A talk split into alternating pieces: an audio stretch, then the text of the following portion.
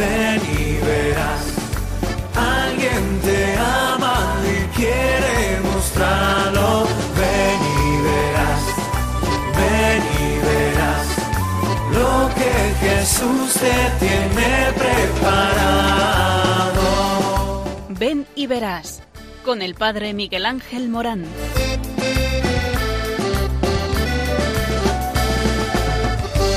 Aunque sean muchas las preguntas si te surgen tantas dudas, es verdad lo que te canta.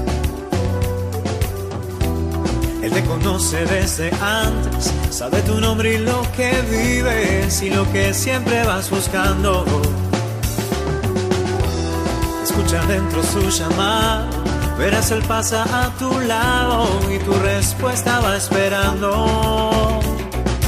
Ven y verás. Ven y verás. Muy buenas tardes a todos. Estamos en este programa que habla sobre el sentido de la vida.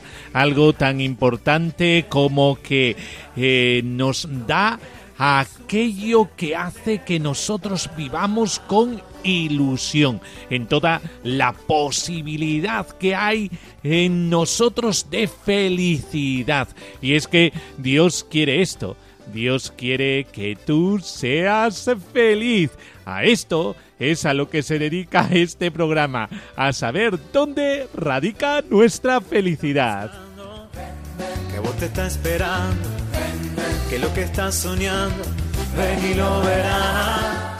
Y eso que estás soñando es aquello que Dios ha en su providencia amorosa diseñado para ti. Sí, tú que me escuchas. ¿Y qué, cuál es el diseño del Señor? ¿Qué ha diseñado? Eh, pues eh, ha diseñado esto. Un amor grande. Dios te ama. Y porque te ama, te llama. Y porque te llama, te llama a una misión. Esa misión es el poder realizar la obra que Jesucristo comenzó en la cruz para los demás. Es asociarse a Jesucristo en su amor por los demás y por eso todos nosotros tenemos una vocación que es un don y una llamada especial de Dios recibida en fe y cultivada y discernida en la oración. Este proceso de formación permite al joven crecer y madurar en su respuesta a la llamada que Dios le hace. Esta llamada puede ser a un joven, a un adulto, a un más mayor. Eh, ¿Por qué? Porque este don, como don, se da cuando Dios quiere. Este don especial Dios lo da a quien quiere y es Él quien dispone, mueve y ayuda a los llamados, eh, concediéndoles las gracias y dotes necesarias para abrazar el estado religioso, la vida sacerdotal o la vida matrimonial y perseverar en él. Por eso, eh, este programa habla de este toque de Cristo a la puerta del corazón. Por eso yo te diría, amado oyente, no te detengas más, no dejes que el tiempo se lleve lo mejor de tu vida. Hay muchas personas que te esperan. Dios cuenta contigo. Personas que necesitan tu alegría, tu disponibilidad, tu entrega. No se te piden grandes heroicidades, tenlo por cierto, es mucho más lo que vas a recibir que lo que tú puedes dar. Por ello, te necesitan. Cristo te necesita para amar. Responde al estilo de María. Estamos en Radio María y ella es ejemplo de ese seguimiento a la llamada de Dios, dando tu sí total en fe y en humildad, al estilo de nuestra Madre, sin miedos, sin medidas, sin fronteras. Por eso, en este programa vamos a tratar de oración, vamos a tratar de noticias, palabra de Dios, reflexiones, música, testimonios y todo encaminado hacia eso, responder a la llamada de Dios, que sí, que Dios está a la puerta y te llama a ti también porque a nadie queda a la cuneta de la vida. Dios cuenta contigo. Que lo que estás buscando, que vos te estás esperando, que lo que estás soñando, ven y lo verás. Y velo por tus ojos, que no te estén contando. Anímate a probarlo, ven y lo verás.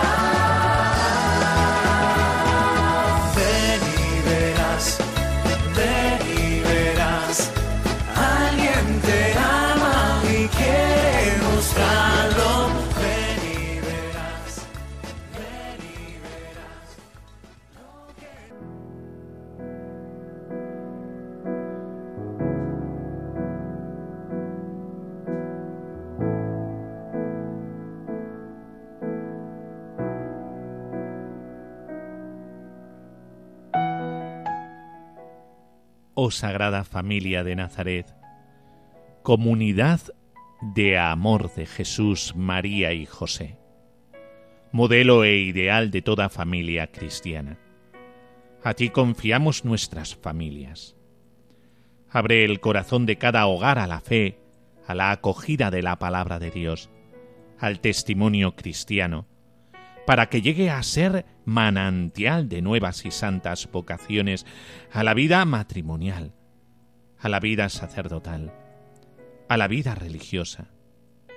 Dispón el corazón de los padres para que, con caridad solícita, atención prudente y piedad amorosa, sean para sus hijos guías seguras hacia los bienes espirituales y eternos suscita en el alma de los jóvenes, de los adultos, de los más mayores, una conciencia recta y una voluntad libre, para que, creciendo en sabiduría, edad y gracia, acojan generosamente el don de la vocación divina.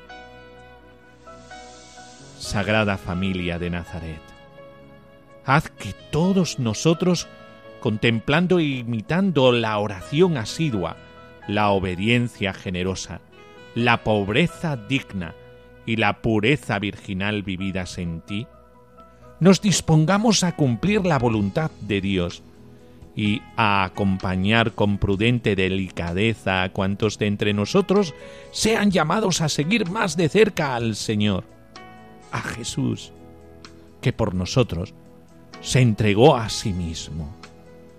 Amén.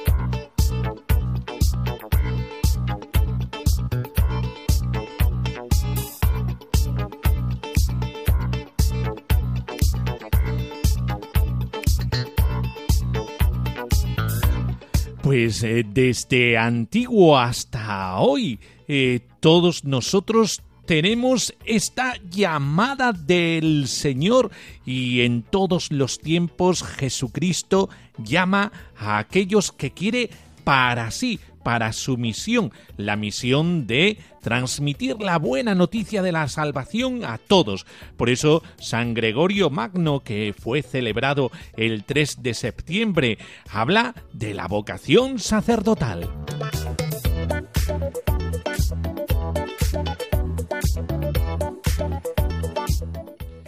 el Papa y doctor de la Iglesia San Gregorio Magno eh, ofreció en sus escritos dos grandes lecciones de sabiduría para los sacerdotes jóvenes, seminaristas y potenciales seminaristas.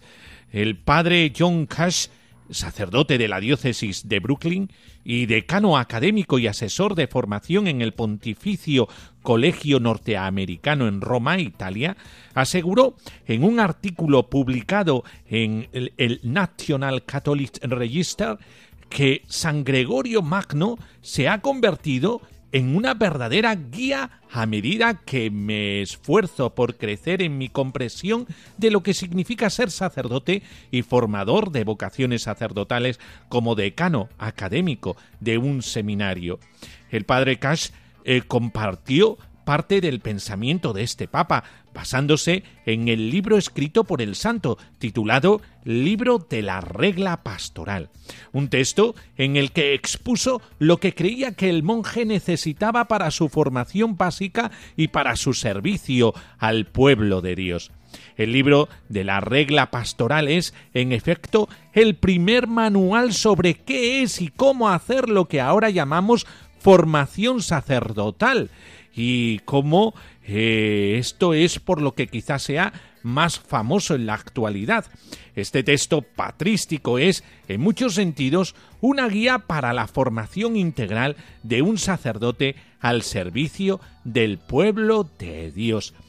La primera lección de San Gregorio como el no tener miedo de decir que sí a la vocación de sacerdote y nunca temer a animar a un joven a pensar en el sacerdocio si es laico.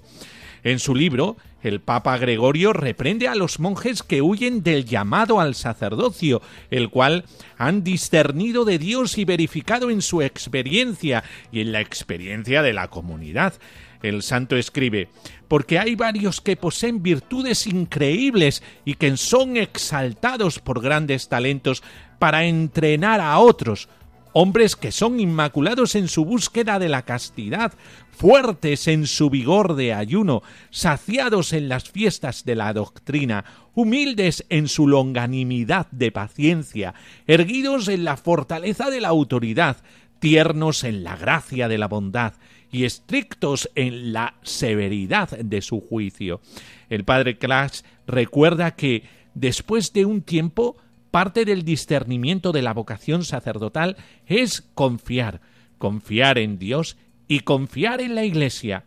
Jóvenes, no tengan miedo de responder sí a su llamada de servicio, a pesar de las imperfecciones. Cristo, el único verdadero perfecto, les asistirá con su gracia y con verdadera apertura y honestidad a su voluntad y a la formación sacerdotal. Sepan que tienen las oraciones por el pueblo de Dios, agregó el padre Cas. En la segunda lección que da el Papa Gregorio, como joven sacerdote no debes apresurarte y querer estar listo para asumir el papel de formador espiritual.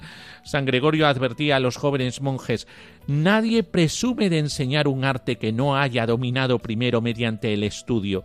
Cuán tonto es, por tanto, que los inexpertos asuman la autoridad pastoral cuando el cuidado de las almas es el arte de las artes. Respecto a este punto, el padre Cash recuerda que, si bien tantos seminaristas como formadores son alumnos de nuestro Señor Jesucristo, la experiencia cuenta en la vida y en la vivencia del ministerio ordenado. Los jóvenes seminaristas o sacerdotes deben tener cuidado a quien ofrecen dirección espiritual.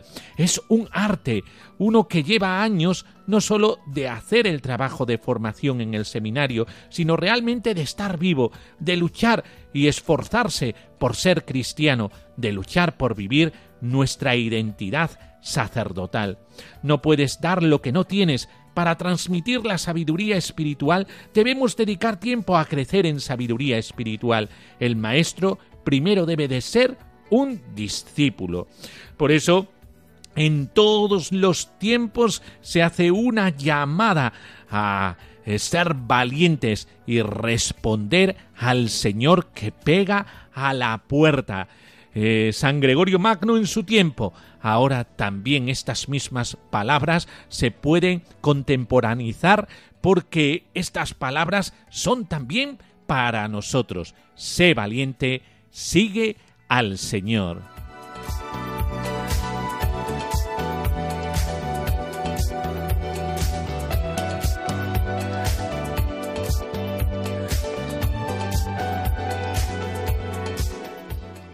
Apertura de curso del el seminario y de los centros académicos diocesanos de la diócesis de Coria Cáceres 2021-2022.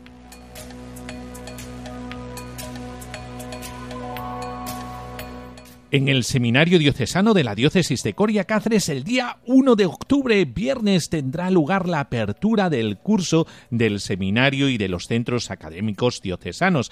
A las 7 de la tarde comenzará todo con la misa del Espíritu Santo en la capilla mayor del seminario, presidida por el administrador diocesano, don Diego Zambrano López. A las 8 y 10, lección inaugural del curso en el auditorio del seminario, Auditorio Papa Francisco.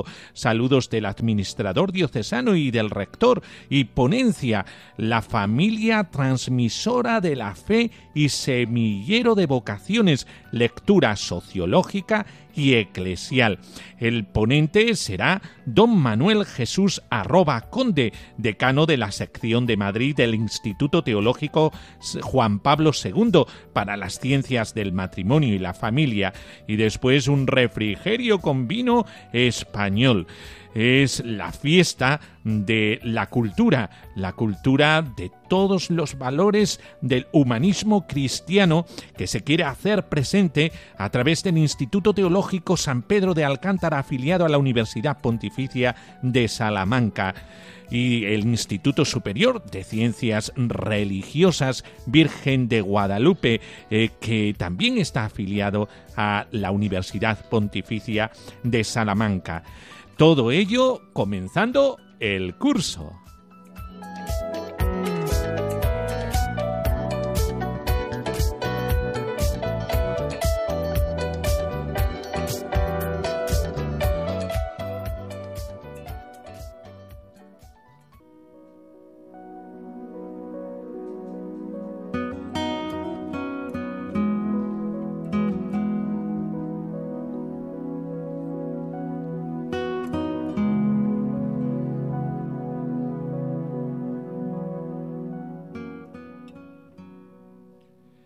Evangelio de San Juan.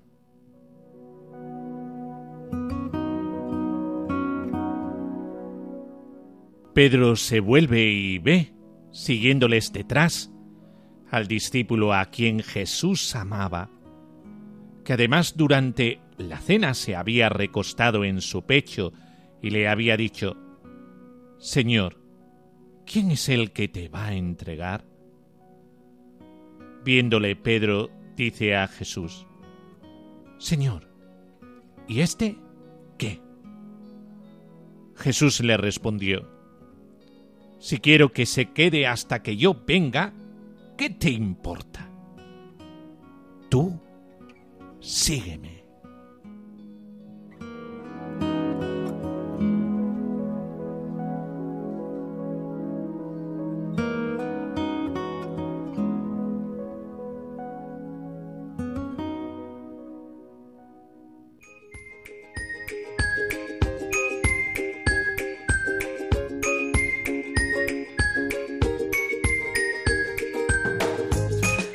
Pues estamos hablando en estos programas de la existencia cristiana y de la fe. Y hoy vamos a tocar uno de esos aspectos eh, de eh, la existencia cristiana. Habíamos hablado en programas anteriores de la estructura de lo cristiano y de todos los aspectos de esta existencia y la fe, el aspecto dogmático, el aspecto antropológico existencial. Y hoy vamos a hablar de algo que no podemos olvidar el aspecto eclesial. La fe cristiana reposa sobre la aceptación de unos símbolos concretos que son dados por Dios como medios para revelarse a las personas humanas. Ciertamente, el símbolo privilegiado que tiene Dios es la Iglesia. En cuanto que es continuadora de la obra redentora de Cristo y por eso sacramento universal de salvación. La fe como respuesta del hombre a la revelación divina tiene lugar en la Iglesia. La descripción de la profesión de fe como símbolo explica al mismo tiempo su verdadera esencia. ¿Por qué? Etimológicamente, simbolum es la parte que debe unirse a otra. De ahí que la profesión de fe sea, por un lado, lo que hace posible la unidad en la fe de todos los creyentes en la Iglesia. Por otro, el hombre posee la fe como símbolo, como parte incompleta necesitada de los demás para encontrar su totalidad. La fe exige la unidad, pide co-creyentes, está por esencia orientada a la Iglesia. Por eso, en toda vocación, eh, y por lo tanto, si la vocación está dirigida hacia la felicidad, necesita de los demás, así como necesita de Dios. Dios es el origen, el que lleva la iniciativa de esta llamada y la relación con Dios nos proporciona una gran satisfacción, una gran alegría, un gran gozo. Eh, pero es cuando nos damos a los demás como comunidad, como iglesia, eh, cuando toda esa felicidad es completa. Eh, por eso toda vocación está unida a los demás y especialmente al otro con mayúscula, que es Jesucristo, aquel que está continuamente llamando a la puerta. Estas dos ideas conducen a considerar que la Iglesia a su vez posee la fe como símbolo como verdad que, superándose a sí misma, apunta hacia Dios. La fe, como autosuperación perpetua del hombre, camina hacia Dios solo por la imperecedera división del símbolo, del necesitar del otro. De esta manera se entiende que la fe cristiana apunta hacia una verdad que abarca toda la existencia del hombre porque no es una idea, sino una vida, y a la que es esencial la comunidad de los creyentes. No es la mística de un espíritu puro, sino la liberación del yo a través de la obediencia y el servicio, en la dinámica de la encarnación del espíritu en el cuerpo de la historia y el propio de cada hombre, y que así llega a Dios, que es libre del mundo y de la historia. Por eso, todos nosotros estamos llamados a ser completados, plenificados. Y cuando nosotros podemos eh, poseer esa felicidad, esa alegría, ese ser completo, cuando me uno a Dios en Cristo y cuando me uno a mis hermanos. Se puede afirmar que la fe en Cristo configura la existencia del creyente de forma concreta, determina la forma específica, la existencia del bautizado según su fe actual y, por tanto, la forma precisa que adquiere su amor a Dios y a los demás. Esto es, en resumen, lo que quiere decir la doctrina paulina que considera la Iglesia como cuerpo de Cristo, compuesto por los bautizados como miembros. Este cuerpo no es amorfo y no actúan en él los miembros de forma desordenada, sino que cada uno tiene una función específica que es don de Dios, para el bien de todos. El bien de todos es el amor, por encima de todos los carismas, este, el amor. Y es que la fe personal de cada cristiano y que determina su vida, se vive en la Iglesia, como comunidad de todos los creyentes, es decir, cada uno tiene una determinada posición en la Iglesia. Esta como sacerdocio profético y real, tiene una gran riqueza de dones carismáticos, por lo que el modo concreto de estar en la iglesia de cada miembro hay que verlo como un don de Dios para bien de todos. Así que, eh, por un lado, puesto que el dinamismo de la iglesia es el propio de la continuación de la obra de Cristo, el del amor de dimensiones universales en la iglesia, los dones más importantes forman parte de su estructura, como expresión y realización de la fidelidad de Dios a su alianza y garantía que Dios da de su asistencia para que la Iglesia pueda cumplir con su misión. Estos dones son esencialmente dos, y los dos son importantes, aunque por títulos diversos. El ministerio ordenado, que es un sacramento, y garantiza la constitución de la Iglesia como pueblo santo en base a la fidelidad a la palabra de Dios y los sacramentos, la aspiración a la santidad es el segundo por la consagración a Dios por el bautismo, como signo de la llamada universal a la santidad personal de todo el pueblo de Dios.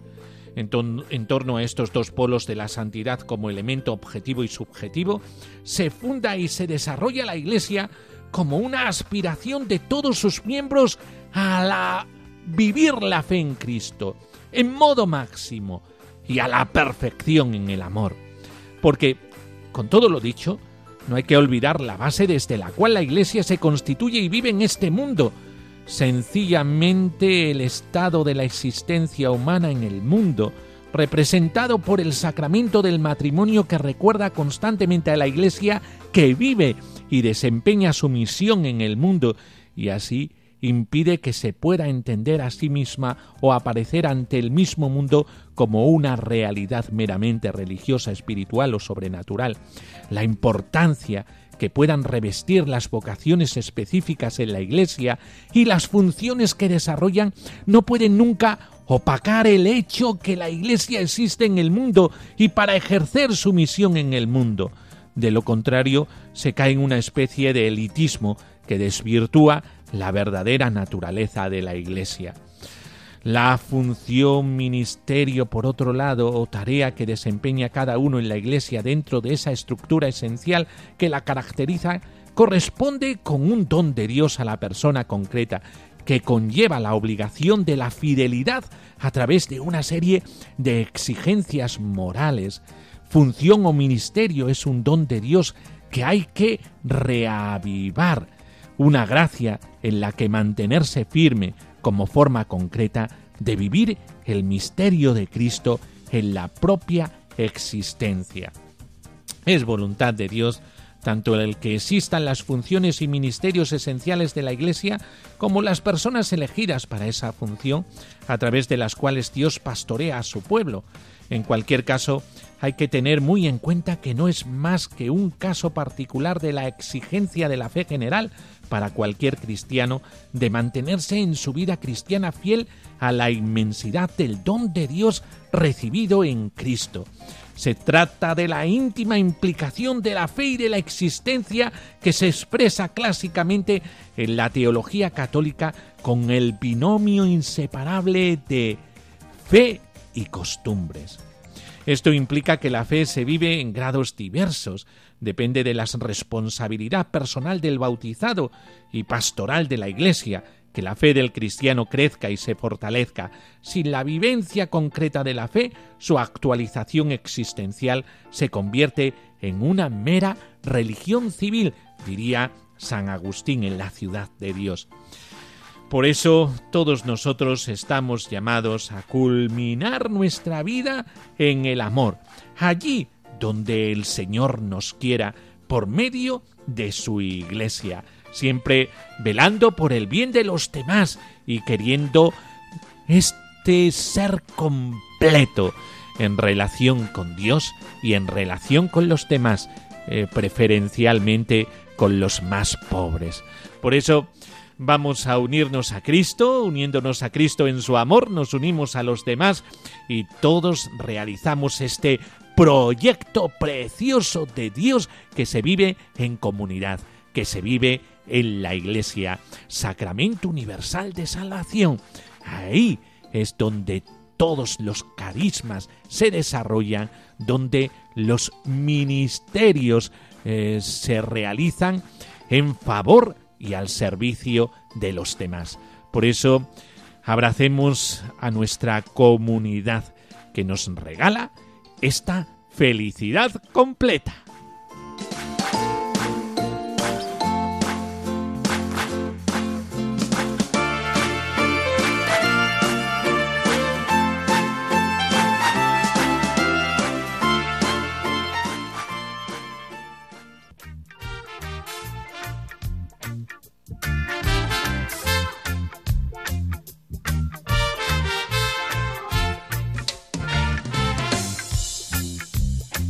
Sufriste así y la vida te golpeó sin compasión.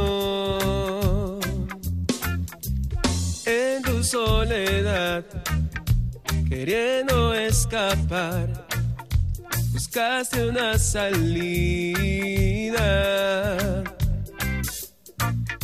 Bebiendo cobardía, fumando fantasía viviendo entre sed y ansiedad. Yo estuve contigo, sé tus secretos, de mí no puedes escapar. Yo te llamo, deja tu casa y ven conmigo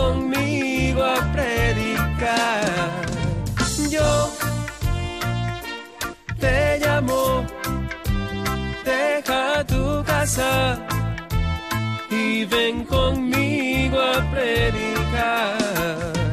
Yo, yo, yo, yo, yo, yo, yo, yo, yo, iré contigo a predicar. Yo, yo, yo, yo, yo,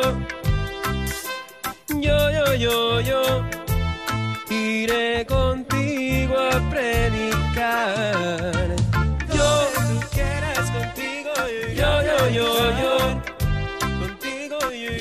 yo, yo iré con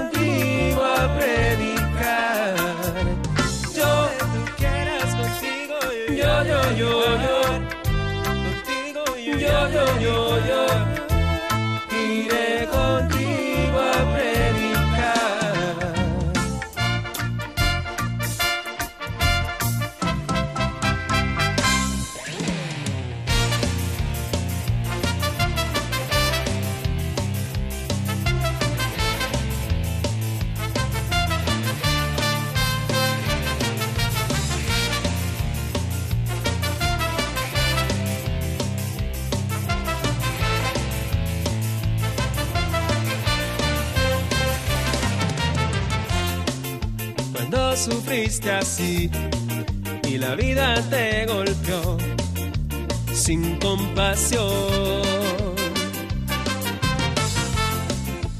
En tu soledad, queriendo escapar, buscaste una salida.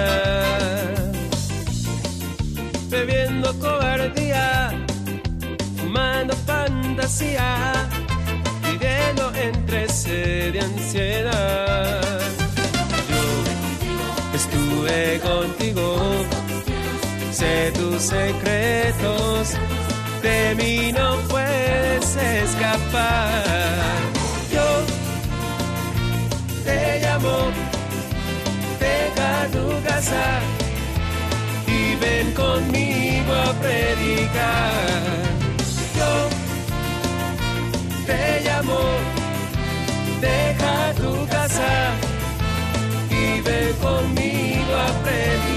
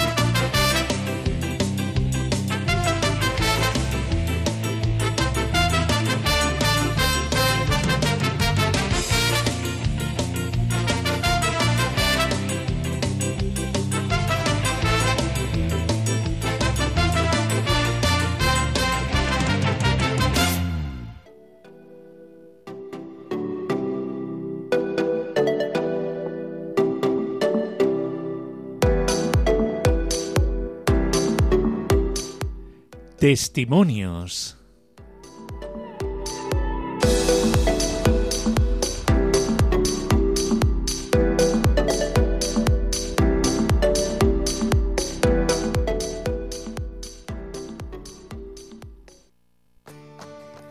¿Y si tengo vocación?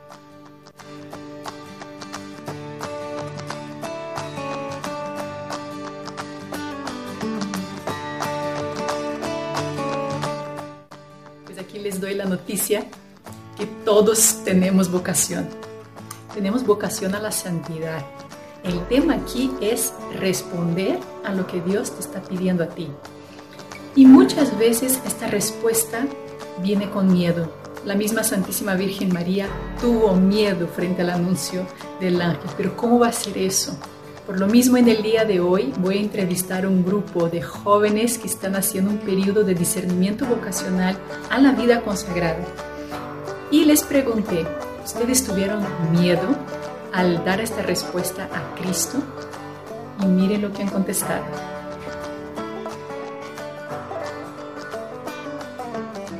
Muchísimo miedo porque estaba a punto de salir ya de la universidad.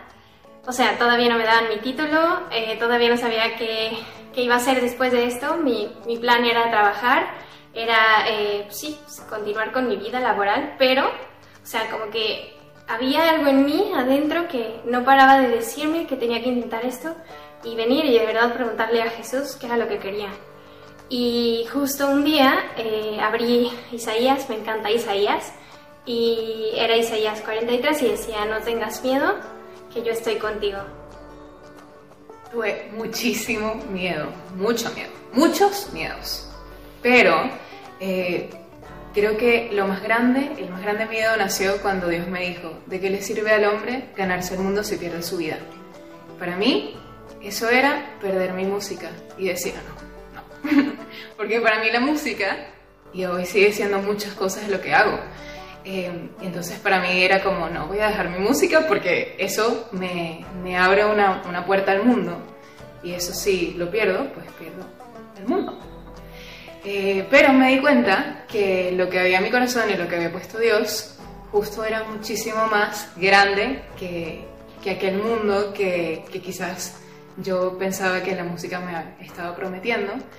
Y justo una palabra que me dio mucha paz fue donde está tu tesoro estará tu corazón. Entonces fue el momento en donde me empecé a cuestionar dónde tenía el corazón puesto. Y realmente me di cuenta que era lo que había allá adentro y cuál era el tesoro al que le estaba viendo por un miedo que realmente no valía todo lo que ese tesoro vale. No tuve miedo, tuve pavor, terror. Casi me muero. Pero bueno, al final Dios es un conquistador. Entonces Dios, como me decía un padre, Dios te sigue, te persigue y te consigue. Porque de verdad que es así, no hay otra explicación. Una palabra del que me ayudó mucho fue, eh, yo estaré con ustedes hasta el fin del mundo. Entonces, esa es la certeza con la que, con la que vivo cada día. Él está conmigo. Sí, sí, hubo mucho miedo desde un principio, sobre todo como en las primeras etapas, porque no sabía exactamente qué era lo que Dios me estaba pidiendo. Entonces era más mucho nervios por no saber cómo tenía que ser esta búsqueda, dónde hacerlo, acompañada de quién. Pero ya luego Dios fue colocando cada cosa en su lugar. Y recuerdo que me ayudó mucho el pasaje de la muerte de Lázaro. Cuando a Jesús le dicen que su amigo está enfermo, él dice, esta enfermedad no terminará en muerte, sino que ayudará para más gloria de Dios como realmente buscar que a pesar del miedo, que era lo que mayor gloria a Dios le daba en mi vida y que por ahí tenía que seguir caminando. Pues tenía un poco de miedo porque no sabía si lo que sentía en mi corazón venía de mí o de Jesús. Entonces, pues era un paso importante. En una visita con María, le decía, pues para ti fue muy fácil porque primero un ángel se te apareció Después el niño empezó a crecer dentro de ti, no había manera de que dijeras, esto no viene de Dios. ¿Yo qué puedo hacer?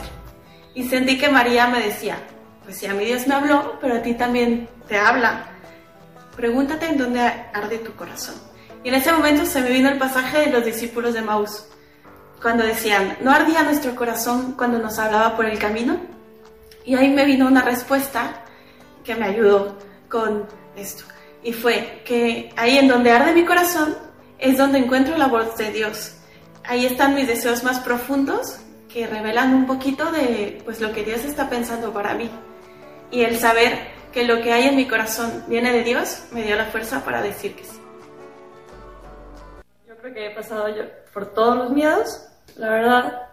Y pues sí, todo tipo de miedos. Miedo a si me voy a equivocar, miedo a si voy a perder mi tiempo, miedo a si voy a lograr discernir, escuchar la voz de Dios, y miedo a todo lo que implica, todas las renuncias. Y más miedo y desconcierto, como a que ante todo un Dios te está llamando a ti, a ti como eres. Entonces, enfrentar eso. Y a mí lo que siempre me regresaba a la paz era regresar ese pasaje del joven rico y recordar cómo Jesús lo miró con tanto amor. Porque eso me hacía a mí regresar la mirada a Él y saberme amada y estar en paz nuevamente con Él.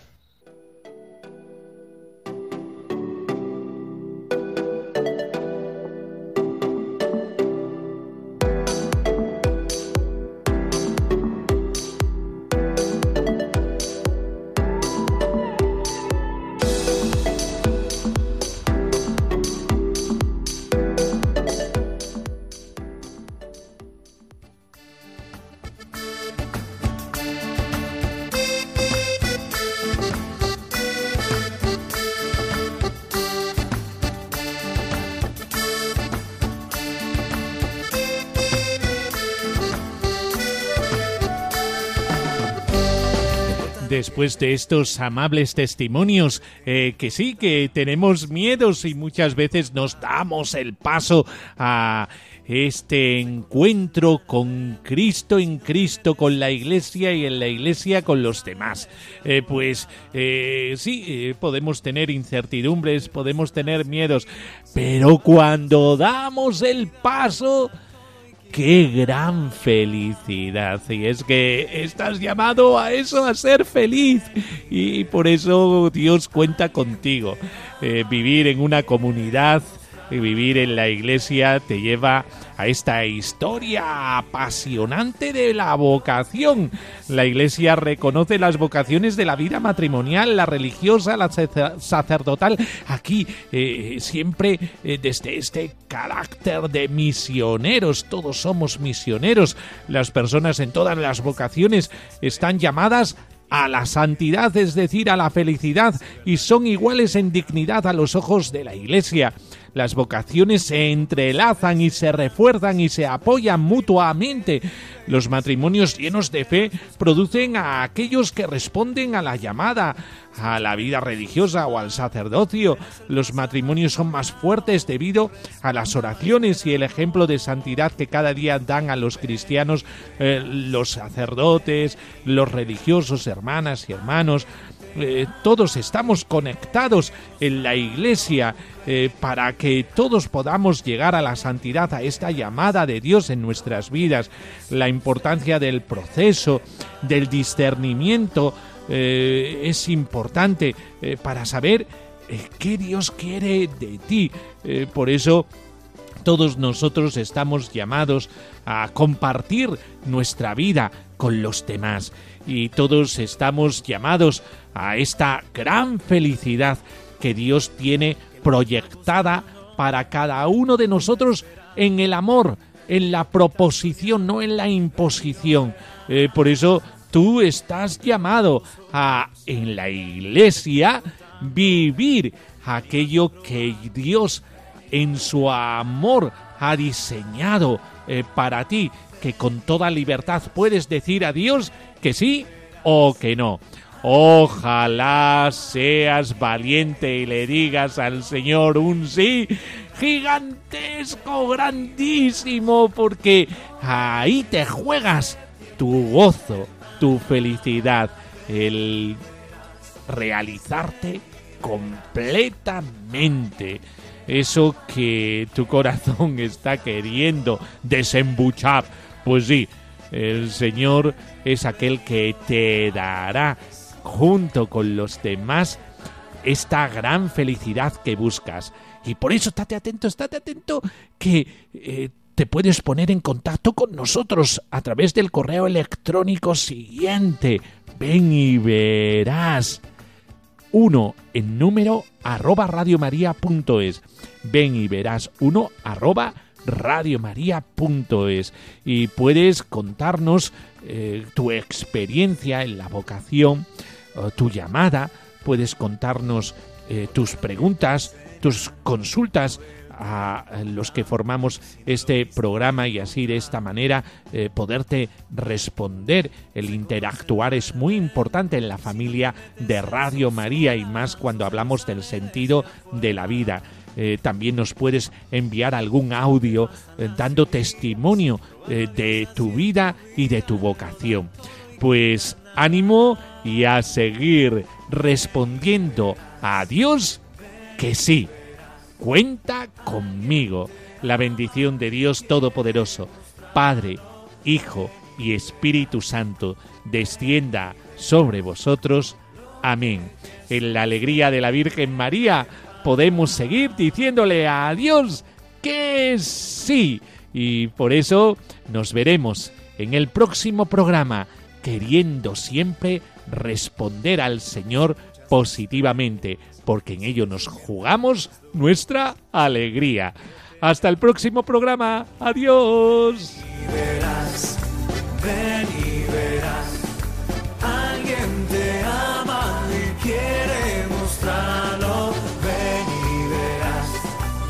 Ven y verás.